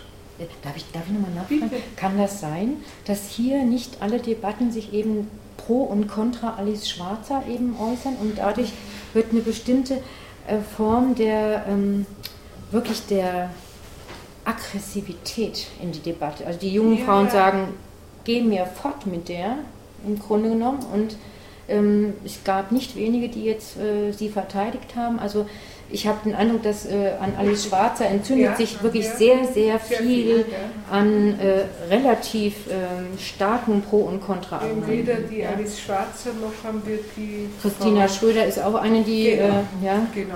ähm, Ähm, weder das eine noch das andere, andere, ist bei uns nicht so ausgeprägt. Ja. Es mag auch vorhanden sein, aber längst nicht so das, das, prominent. das kann sein, dass das natürlich was, Okay. was ausmacht. Ja. Also es ist, ja. Aber würde mich natürlich sehr die Meinung auch äh, der jüngeren Kolleginnen interessieren. Bitte sich bitte melden. Aber wir haben auch schon eine Wortmeldung. Gibt es dazu vielleicht Widerspruch? Also ich muss sagen, also ich bin Ja? Studentin äh, Ja? von Gender Culture Social Change und es ist schon auch Diskrepanz, was mir aufgefallen ist, so in der Theor- theoretischen Auseinandersetzung, dass es so einerseits, also dem Studium auch Adi Schwarzer und mit diesem sehr äh, lustfeindlichen Feminismus auseinandergesetzt und andererseits mit diesem sehr neuen, also diese Themen ähm, äh, Feminismus, also das sehr, dieses Sex Positive Movements und der sehr lustvollen Feministinnen. Und, ähm, und ich bin da schon bei Ihnen, also dass ich auch finde, dass es da schon auch zwischen den alteingesessenen Feministinnen, aber auch die Schwarze, die was eher also finden, dass wenn man sich eben sexy, also diesen sexy Feminismus, dass es eher was ähm, patriarchal angehauchtes ist und. Frauen sich wieder in diese Objekte, in diese Gays-Status bringen ähm, und dass sie das eben eher verböhnen und sehr kritisieren und äh, das nicht als Emanzipation oder Partizipation an Prozessen also erleben. So empfinde ich es schon auch als jetzt, ich weiß nicht, wie diese da Alpha, als neue Alpha-Mädchen. Ähm, und es ist aber sehr wohl so, dass jetzt an der Universität, wo wir jetzt mit diesen Altfeministinnen, zum Beispiel bei Anna Appel ist auch eine Feministinnen. ähm, wo ich das nie erlebt habe. So. Also, aber theoretisch, äh, in der theoretischen Auseinandersetzung finde ich es schon auch so, dass es diesen lustfeindlichen Feminismus da eine Schwarze gibt. Vielleicht will das noch jemand ergänzen, korrigieren, widersprechen. Ja, ich glaube, wir haben in, in Österreich insgesamt ein bisschen einen anderen Stil der Auseinandersetzung. Diese Schärfe, diese, diese scharfen Positionierungen, weder so, jetzt war ja auch in beide Richtungen so scharf, Ja. von Alice Schwarzer so scharf und dann natürlich dieses ganz zurück an den Herd. Und da gibt es ja, das ist, ist in Österreich alles irgendwie abgemildert, weicher wird das Gefühl. Wie alles mehr ein bisschen so österreichisch. Max?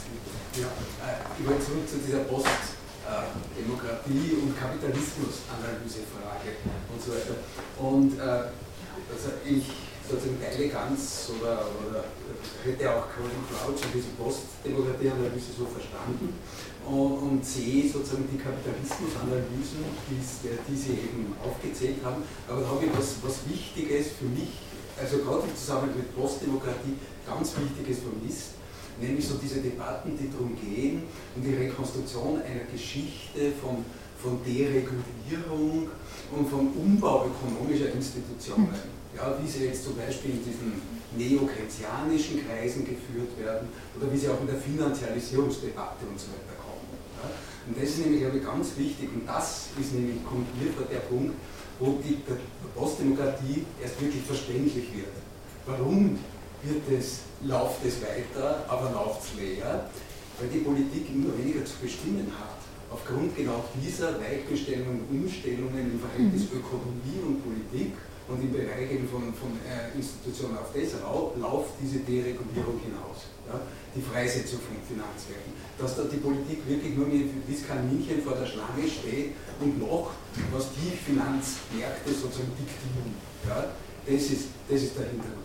Und dort ist das Problem. Dann geht es eben zum Protest. Natürlich gibt es diesen Protest, aber ich sehe da, ich hätte das, was Sie beschrieben haben, alles oder sehr viel davon nie so optimistisch gesehen, sondern ich sehe das vielfach als eine äh, perspektivenlose Verzweiflungshandlung. Ja. Deswegen auch der Strohfeuercharakter. Und ich, ich, ich vermisse die Perspektiven. Ja.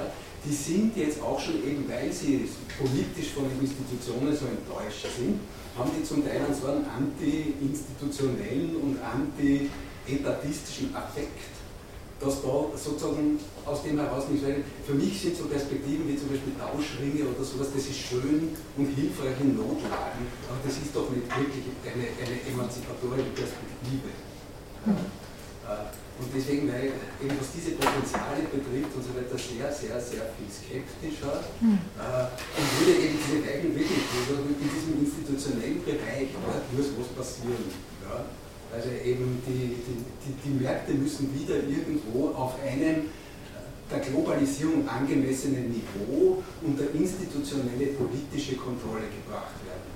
Aber das braucht sozusagen eben wirklich transnationale Politik und Repräsentation, repräsentative Demokratie und so weiter und eben all diese Institutionen, wo diese Grassroots-Bewegungen sozusagen einfach wirklich schlichtweg äh, Training sind. Und weiter dazu noch, bevor ich, du wirst wahrscheinlich sofort dazu stellen. Gerne. Vielleicht noch Ergänzungen dazu, Unterstützungen oder andere Sichtweisen?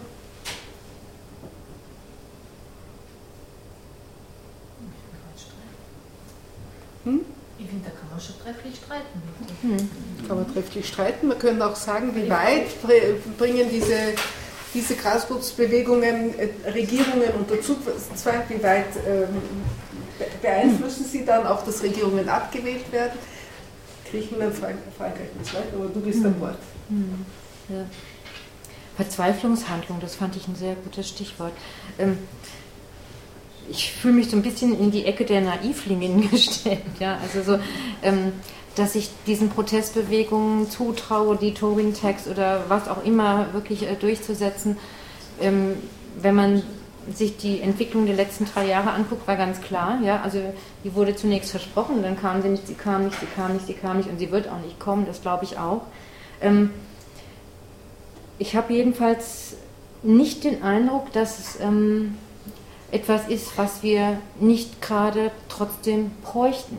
Also Sie haben, also Ihre, Ihre Einschätzung ist ja eher, die werden uns nicht weiterbringen. Ja? Also äh, Tauschringe, Landkommunen, politisches Zelten, ja, das wird alles tatsächlich äh, im Unterschied zu einer wirklich äh, knallharten transnationalen Verhandlungspolitik nichts bringen. Ich bin ehrlich gesagt ähm, von knallharter internationaler Verhandlungspolitik auch nicht überzeugt. Ja? Also wenn man sich anguckt, wie stark zum Beispiel NGOs wie ATTAC, ja, die ja tatsächlich dafür stehen, ja, für eine andere Politik in den Finanzmärkten, ähm, wie wenig die eigentlich bewirkt haben.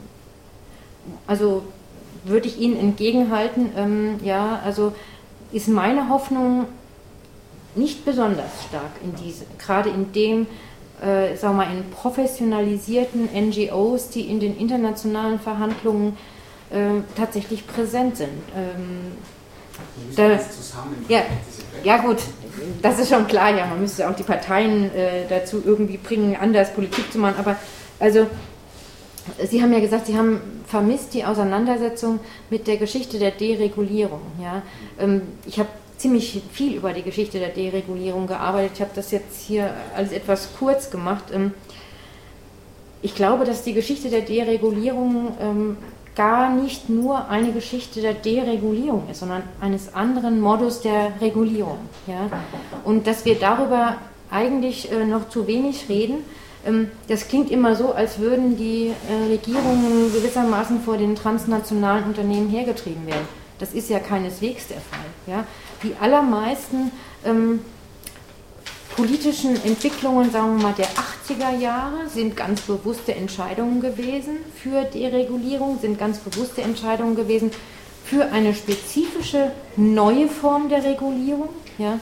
Und ähm, also da würde ich mir jetzt noch keine Diagnose zutrauen, in welche Richtung das weitergeht. Ich hatte tatsächlich wahrscheinlich wie die allermeisten hier ähm, im Herbst 2008 das Gefühl, okay, jetzt kommt die Tobin-Tax, jetzt kommt der Keynesianismus, jetzt ist das Ende der neoliberalen Hegemonie und das ist ja, nichts davon ist tatsächlich passiert. Ja?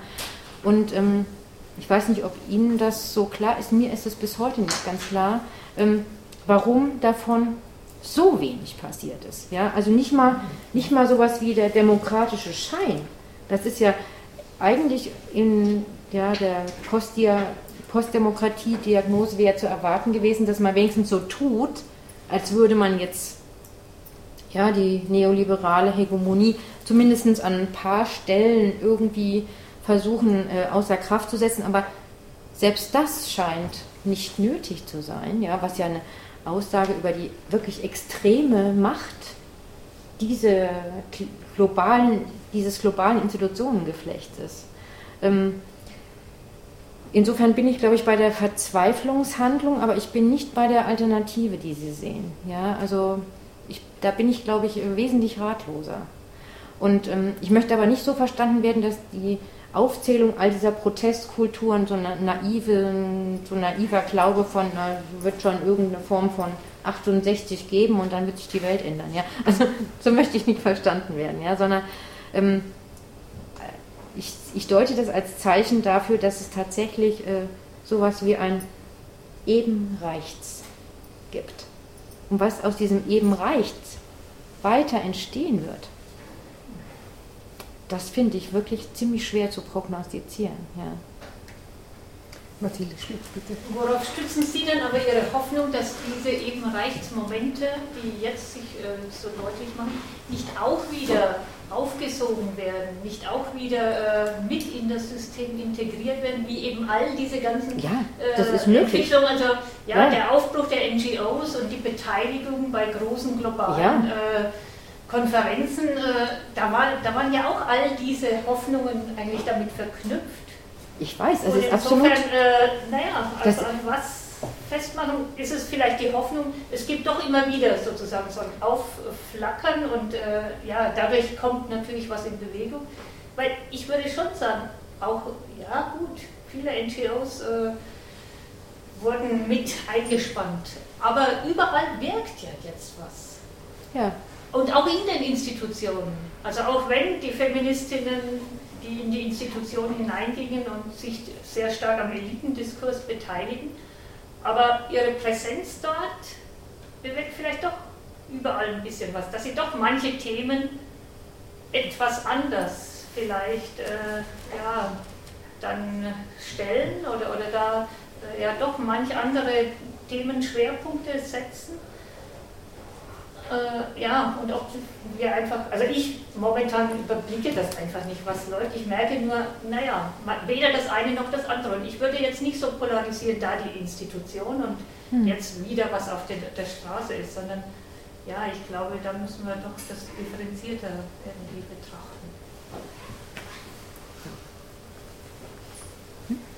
Ja, Ja, ähm, also ich bin ja selber eine Institutionenfeministin, ja, und äh, ich würde überhaupt nicht versuche jeden Tag mein Möglichstes, äh, um irgendwas zu verändern, aber tatsächlich kann man ja nicht behaupten, dass wir in den letzten 30, 40 Jahren besonders schnell gewesen sind, ja. Und äh, ich finde, man kann auch nicht behaupten, dass es nicht auch eine ganze Reihe von äh, ziemlich äh, überflüssigen Anpassungsprozessen gegeben hat. Also ich finde, es gibt eine ganze Reihe von Anpassungen, die sind eigentlich nicht nötig. Ja? Und ähm, da erhoffe ich mir schon, dass äh, ja so ein bisschen die Schläfrigkeit vielleicht auch äh, sich ändert. Und ähm, was aus diesen ganzen neuen Protestbewegungen wird, ich weiß es nicht. Ja? Ich hätte zum Beispiel vor einem Jahr gedacht, dass der arabische Frühling nicht so schnell den Moslembrüdern geopfert werden wird. Ja? Also ich war da wesentlich optimistischer. Ich, also ich glaube, man kann das wirklich nicht prognostizieren. Ja? Also ich wollte auch nicht so verstanden werden, dass ich jetzt prognostiziere der neue Aufbruch. Ähm, ich habe nur den Eindruck, dass die Probleme derartig drängend und dramatisch sind. Ich beschäftige mich schon ganz, ganz lange mit ökologischen Fragen. Ja, ich beschäftige mich schon seit Ende der 80er Jahre mit Klimapolitik. Da war das ein Thema für Verrückte eigentlich. Ja? Ähm, so, da, da, denke ich, also da, da ist wirklich die Notwendigkeit, äh, die Dringlichkeit ziemlich hoch. Was das bedeutet, ja, also ob das dann die Prognose, ja, die Weltprognose Klimakriege ist oder ob das wirklich, äh, ob wir da noch irgendeine Kurve kriegen, das weiß ich nicht. Aber die Dringlichkeit macht tatsächlich, finde ich, die Protestkultur zu einer, zumindest zu einem Ansatzpunkt. Mehr, als mehr wollte ich es, glaube ich, auch nicht verstanden wissen. Ja.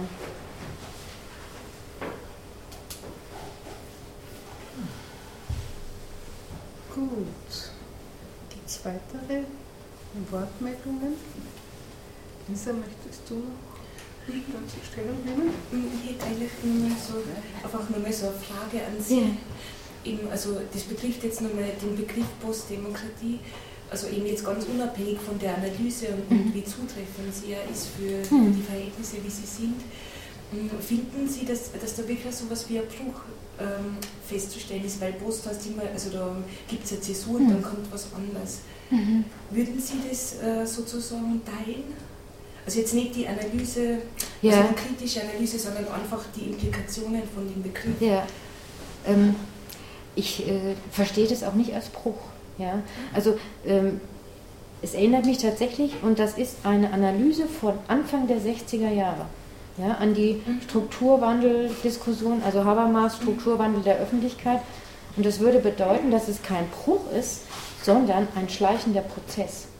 Ja, und dass dieser Prozess schon ein halbes Jahrhundert dauert und also dass der gute Colin Crouch das in so eine wirklich knallige These gefasst hat, ja, das ist natürlich auch irgendwie ein wissenschaftliches Highlight. Ja, dann kann man dann sagen, okay, der hat jetzt, wirklich, der hat jetzt was gefasst, worüber man sich gut streiten kann. Ähm, aber die Diagnose ist ja gar nicht so neu. Ja? Und äh, wenn man sich überlegt, ähm, also wenn, wenn man heute diesen alten Text liest, ja, und der, der Handel von Talkshows, der Handel von PR-Kampagnen, alles Sachen, die jetzt in diesem neuen Text drinstehen, ja, und die, und ich meine Talkshow, es gab noch nicht jeden Abend in der ARD eine Talkshow zu der Zeit, als das Buch geschrieben wurde, ja, also ist es, glaube ich, kein Bruch, sondern es ist wirklich eher so eine schleichende Entwicklung, von der ich denke, dass sie wirklich richtig beschrieben ist. Ja. Und ähm, die, interessante Frage, finde ich, ist wirklich, und das war jetzt, ich habe jetzt hier eine These formuliert, ja, aber die interessante Frage ist natürlich, ob das Apathie erzeugt, ja oder nein. Mhm. Ja. Also Sie sind eher auf der Apathie-Seite, habe ich Ihren Kommentar verstanden. Ja? Ähm, dass tatsächlich die ähm, postdemokratische Konstellation, ähm, Sie sagten einmal dadurch, dass die Infrastruktur zerschlagen ist, aber auch dadurch, dass, äh, wie haben Sie das gesagt, der gelungene Augenblick der Demokratie hat noch gar nicht stattgefunden. Ja? Ähm, also Sie sind, sehen uns eigentlich noch auf der Weg hin zur Demokratie, ja, ähm, Nee, also da würde ich, glaube ich, deutlich widersprechen. Ja. Mhm.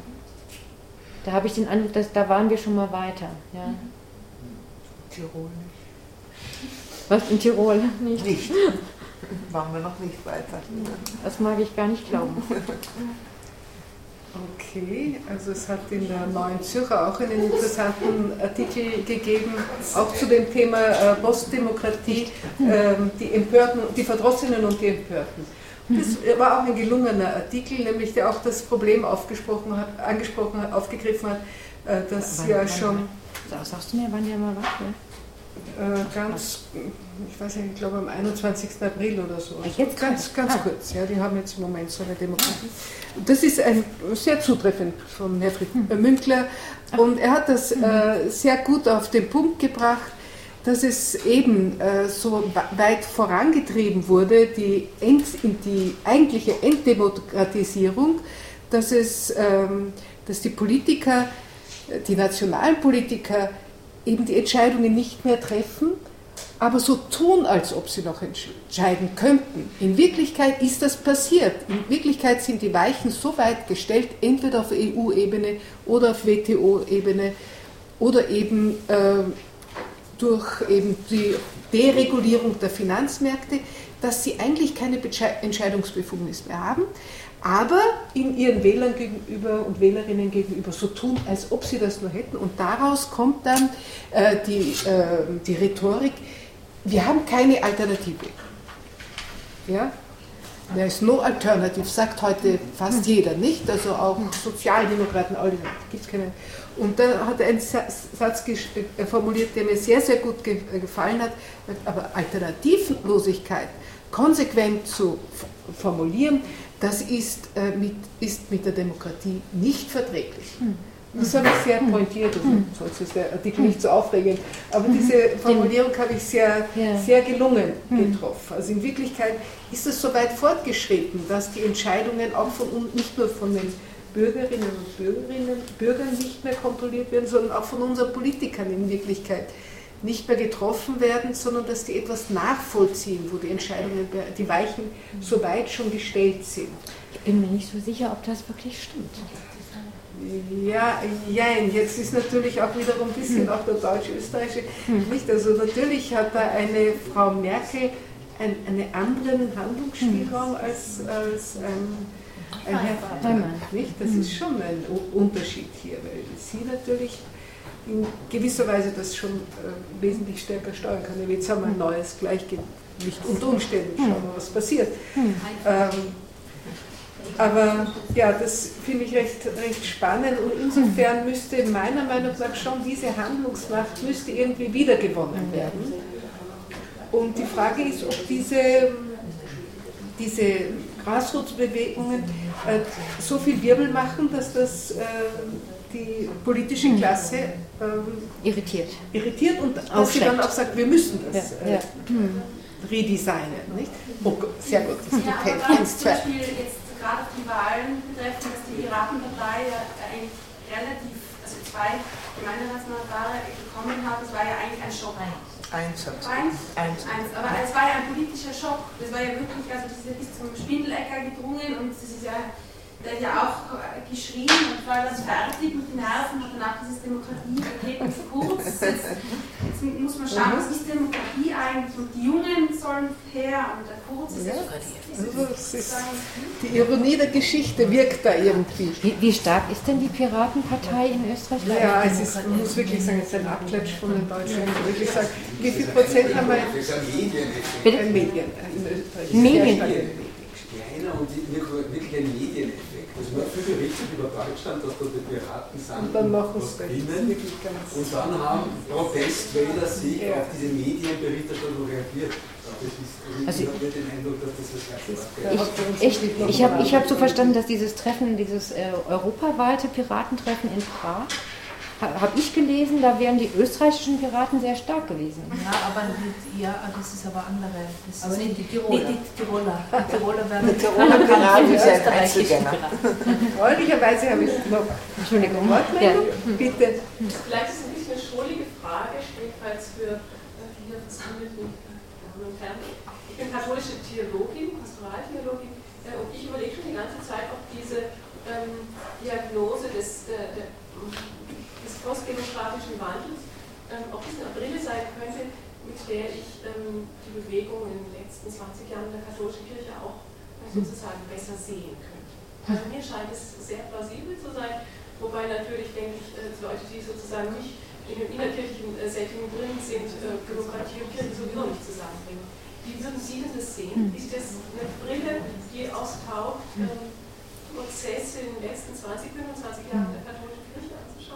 Also ähm, ich diskutiere ziemlich viel mit Theologinnen. Ja. Ich habe einige sehr äh, Kolleginnen, die ich sehr, sehr schätze aus der Theologie und ähm, ich bin nicht sicher, ob ich es wirklich gut einschätzen kann. Ja. Ähm, ich hätte eher das Gefühl, dass da gerade der Weg so von der Vor- zur Demokratie, also von dem vordemokratischen zum demokratischen Augenblick geht. Sie sagen nein, ja, also das ist jetzt, das mag jetzt wirklich meine, meine äh, nicht, wirklich nicht gute Kenntnis der kircheninternen Diskussionen sein. Ne? Ähm, Na, der Punkt ist schon überschritten. Der Punkt ist überschritten. Also vielleicht, vielleicht können Sie, vielleicht, vielleicht sagen Sie dann mal, warum Sie denken, dass das mit der Postdemokratie gut passt. Also ich glaube, dass es eine parallele Bewegung in diesem gesellschaftlichen Schaltsystem ist. Mhm. Ähm, dass mit dem Zweiten Vatikanum ähm, Werte wie, wie Demokratie, äh, Partizipation, äh, mhm. die ganzen Rätestrukturen sehr stark ausgebaut, ausgebaut worden sind und die ähm, in den letzten zehn, fast 20 Jahren sukzessive sozusagen implementiert werden. Ah ja. Mhm. Und äh, was weiß ich, den Dialog für Österreich vor gut zehn Jahren oder jetzt die Dialoginitiative in Deutschland. Hm. Das ist auch veranstaltete Demokratie, meinen Sie, diese Dialoginitiativen? Ah ja, ja, das leuchtet mir ein. Genau, also ich würde es festmachen an den Bischofsernennungen zum Beispiel.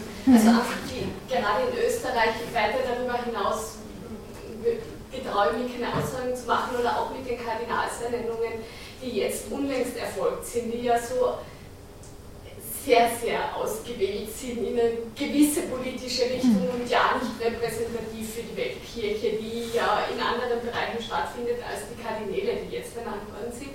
Das heißt, an Bischofsernennungen, Kardinalsernennungen, die ja autoritär nach wie vor vollzogen werden in der Kirche, glaube ich, festmachen zu können, dass eben dieser Punkt auf jeden Fall überschritten ist. Also das heißt, ob jetzt wirklich das ganze System passt, weiß ich nicht. Ich glaube, die Kirche war ja, also er hat einen hellen Moment in dieser Phase also gehabt, aber ob das wirklich so eine elaborierte demokratische Struktur jemals, also traue also für die einfach nicht behaupten. Also, aber, aber trotzdem dieser Punkt schon wieder im, also das letztendlich. Ne?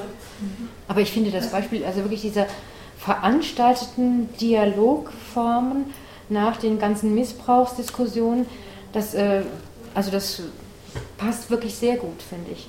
Wäre ich nicht auf die Idee gekommen, aber es passt so, wirklich so gut. Wie die Ja. Ja. Mhm.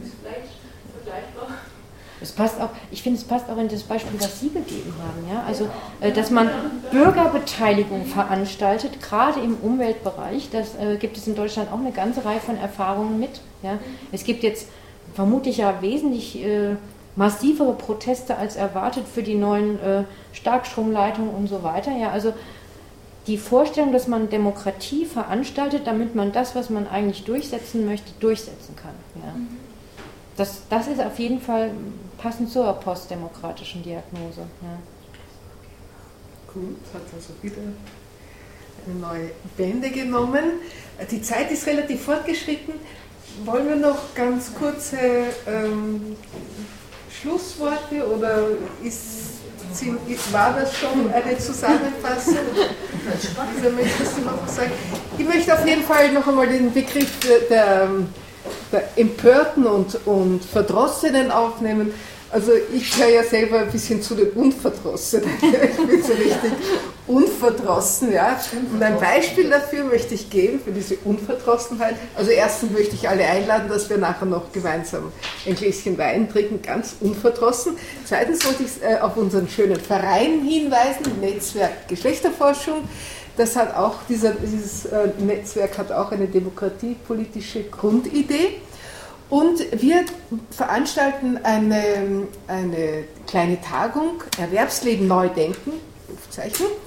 Und auch da soll es um diese Fragen gehen. Auch da wollen wir uns äh, dran nähern. Das wird am 29. 29. und 30. Juni sein. Äh, es liegen äh, Folder von unserem Verein auf und es, wir haben eine sehr schöne Homepage, da, da finden Sie das Programm schon. Ich, mir ist bewusst, dass das alles Nadelstiche sind, aber mehr ist mir in meinem Leben noch nicht eingefallen, außer Nadelstiche. Und das werde ich auch so weitermachen. Ich bedanke mich sehr herzlich bei Barbara Holland-Kunz für den wirklich tollen, anregenden Vortrag und bei dieser Gänzluckner für das sehr kluge und treffende Kommentar und auch natürlich beim Publikum für die rege Beteiligung. Hoffentlich kommen Sie alle mit noch. Solo Pasta, Solo Pasta, ein Gläschen Wein wartet dort. Dankeschön.